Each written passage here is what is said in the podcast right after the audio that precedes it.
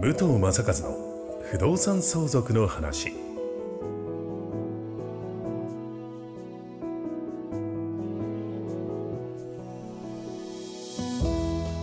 ポッドキャスト武藤正和の不動産相続の話は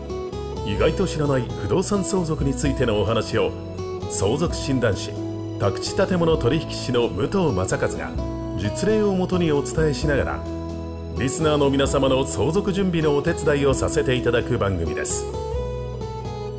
幸せをつなぐ相続応援団株式会社ステディライズの提供でお送りいたします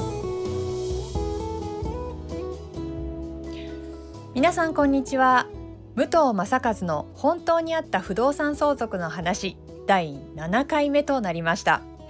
ナビゲーターはおなじみ土屋恵子と申しますそしてメインゲスト不動産業29年不動産相続士診断士武藤正和さんですどうぞよろしくお願いいたします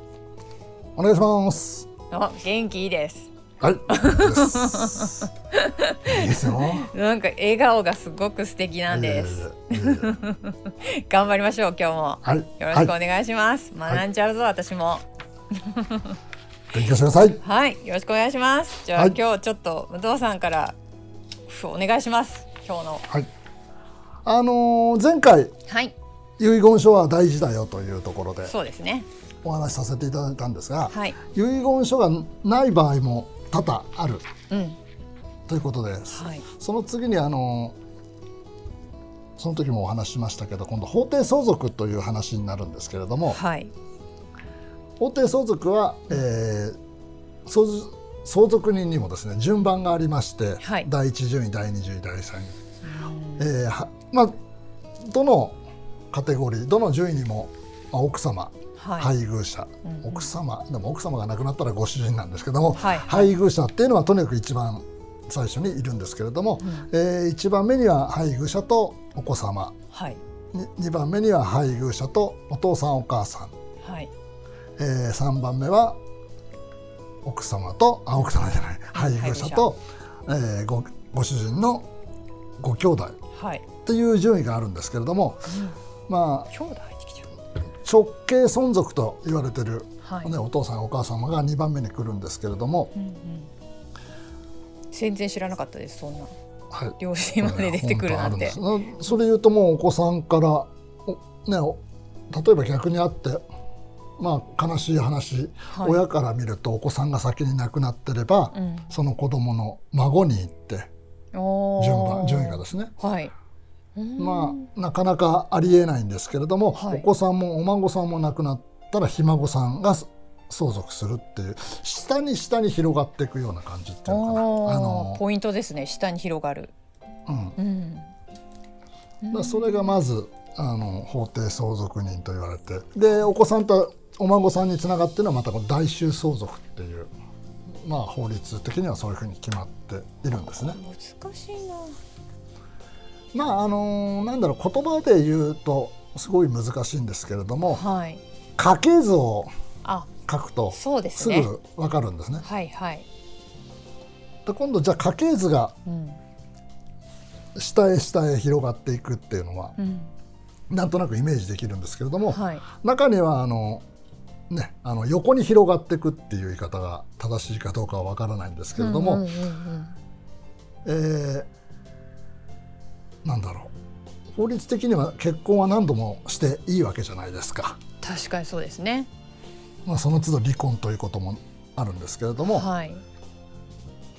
配偶者と呼ばれてる人と、うんえー離婚すると当然相続権はなくなりますはい。新しい方と結婚すするうんうん。えー籍を入れるとそこで相続権がまた生まれるはい。これもねあの言葉で言うとど難しくなっていくんですけれども、うんお子さんその都度、えーお子様が生まれるとうん。離婚して相手方に引き取られたとしても相続権は残るんですああ、そうなんだ。そのお子さんの中で順位みたいなのあるんですか。はないですあ、そうなんだ。もう子供は子実供。実子と言われてる自分のお子さんにあっては、はい。あのーご兄弟といううん。見方になります。へえ。まあ、見方っていうより兄弟ですからね。確かにそうですね。はい、だ兄弟としてはあの取り分が一緒になります。うんだこれがあの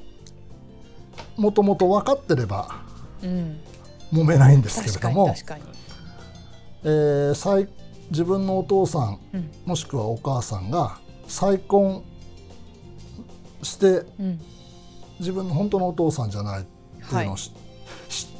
まあ、ほとんどね大人ある程度年いくと知らされたりするんですけれども、その先に、えー以前の結婚でうんお子さんがいた、うん自分の兄弟がいるっていうのを最後の最後まで知らない方も当然ああそうですよいね。らっしゃるじゃないですか。別に住んでたりとかっていう場は合ですよね。はいい、隠す隠さないもあるんですけれども、はい知らないことも多々あるうん。というところで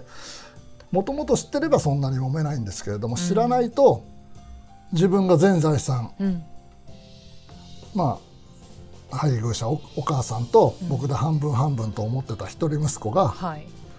いざお父さんが亡くなった時にうん。兄弟が2人も3人もいて取り分が減ったっていうことは多々あります。ねえドラマでしか見たことないですけど、はなんか面倒見てないのにだからこれ来んなあそようでみすたねいなね。だからそうなってくると、うん一番最初の話に戻るんですけどもここでも遺言書が、そうですね。あの大事。ね、最初ね最初の、えー結婚うん。以前の結婚の時のお子さんには相続全部させないよはいはい。 1円もあげないようん。って書くのは書くことはできます。ああそうなんですね。もう、はでもそれ本当に揉めないためにもやっぱり書いてもい、らうそうですね。は大事ですね。い、はい、意外それとは大事ねですお金がまあこれも偏見になっちゃうかもしれないんですけれども財産がある人ほどなんかねそいうのがポコって出てきたりいろんなことが出てきたりする方もいらっしゃるとあの思うこんでれはね本当に問題が結構うん深くて、ねでゼロと言っても取り分の半分は、うんえーもらう権利うん主張する権利これが遺留分と言われるものなんですけれども、うんうん法律で決まってる、えー自分の相続分をうんゼロとされたとしても、はいえあーー遺留分ということで、はいえーそ他の相続人に主張することができる、半分はゼロと言ってもそ自分の取り分の半分はもらえる権利があるんですよということですねこれは自分から言わないとゼロのまま終わってしまいます。なんかお知らせみたいなの来るんですか一応なんかお知らせっていうことは、ね、お父さん亡くな そうお来ないです父さよんね亡くなる、それ電報みたいで来るわけではないんですけれなどん かも、財産ののあの当取り然分けあの人が亡くなると、うんえー男であれ女であれその人の戸籍を全部生まれてからうん生まれてからの戸籍を全部取るんですね。はいはいはい引っ越すための戸籍戸籍が動いてる。うんだから女性の方って結構動いてて取るの大変なんですけれども、あ男の人はね生まれてずっと地元にいる方もいーるそんうで。ですね。うんだから当然戸籍を全部調べるのは、うんそこにお子さんがいたかどうかっていうのも調べること、で当然いれば、あのー亡くなってね3か月以内に大体相続人がうん何人いるか目目に見えている、はいえーこちらが思っている相続人以外に他にいるんではないかということで全部調べますへー調べてもらいます、うんもらった方がいいですそうですね。はい確かに。後から出てくることもありますのうんで、うんうん。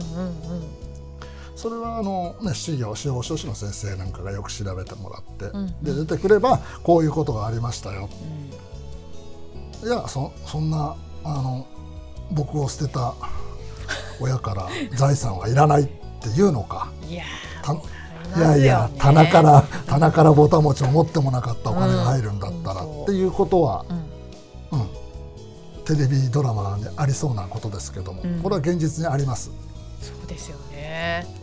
やっぱり皆さんが気持ちよく受け取ってもらうためにはやっぱりこのご相談ね武藤さんにそうですねしていただくのが一番いいかなと思います。やっぱり本当に今今ちょうど離婚再婚の話が出たんであと一つだけあるんですけど、はいはい再婚して両方とも子連れで再婚することありますよあーねありますね。うんねそうするとお父さんうんお父様ご主人の戸籍に奥様入りますはい。でご主人も連れ子連れ子自分のお子さんは自分の戸籍に入ってます、うんただ奥様になられる方のうんお子さんはい。は戸籍に入ってるか入ってないかわからないですよねこれし入らないんです入らないんですか。はい何もしなければ入ってないですああ、入れることはできる入んでれす、るね。ことはできまうんすうんこれはあのお父様ご主人様になご主人になる方はい。の養子おー縁組をしっかりしなくてはダメですえじゃあ奥さんだけ結再婚してその新しい旦那さんと一緒の席に入ってはいそのままにしといたらその奥さんの連れてきたお子さんはどこに所属というかどこに入ることになるんですか入らないですえ、席席は前のご主人あの相続は発生し、あ、うんはうんうんうんえーじゃあそこをねちゃんと一緒に入れたいんだったら、はちゃんとやらないと後からい、こ大こ変がむすごいすごい難しいところで、んあの勢いでうん勢いというか流れでうん養子縁組するのはありだと思います、はいはい、ねうん当然自分の娘として迎えるんだから養子縁組して、うんね、亡くなった時に財産譲るようんうん養子縁組しますはいそれはありですうんうんで今度逆に先に奥様が亡くなってしまった場合おまたはご主人が亡くなった時に相続が発生して当然ご主人の財産の半分は奥様に行きますよねはい、今度奥様が亡くなった時は、うんその資産はご主人の息子さん連れ子の息子さんには行かないんですよね何もしないと。ええそうなんだ。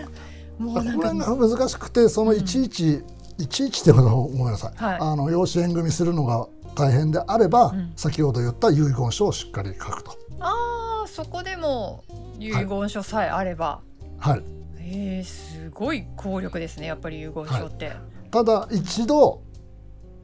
養子縁組をしてしまうと、うんえーこれこれごめんなさい今言葉出てこない、はい解除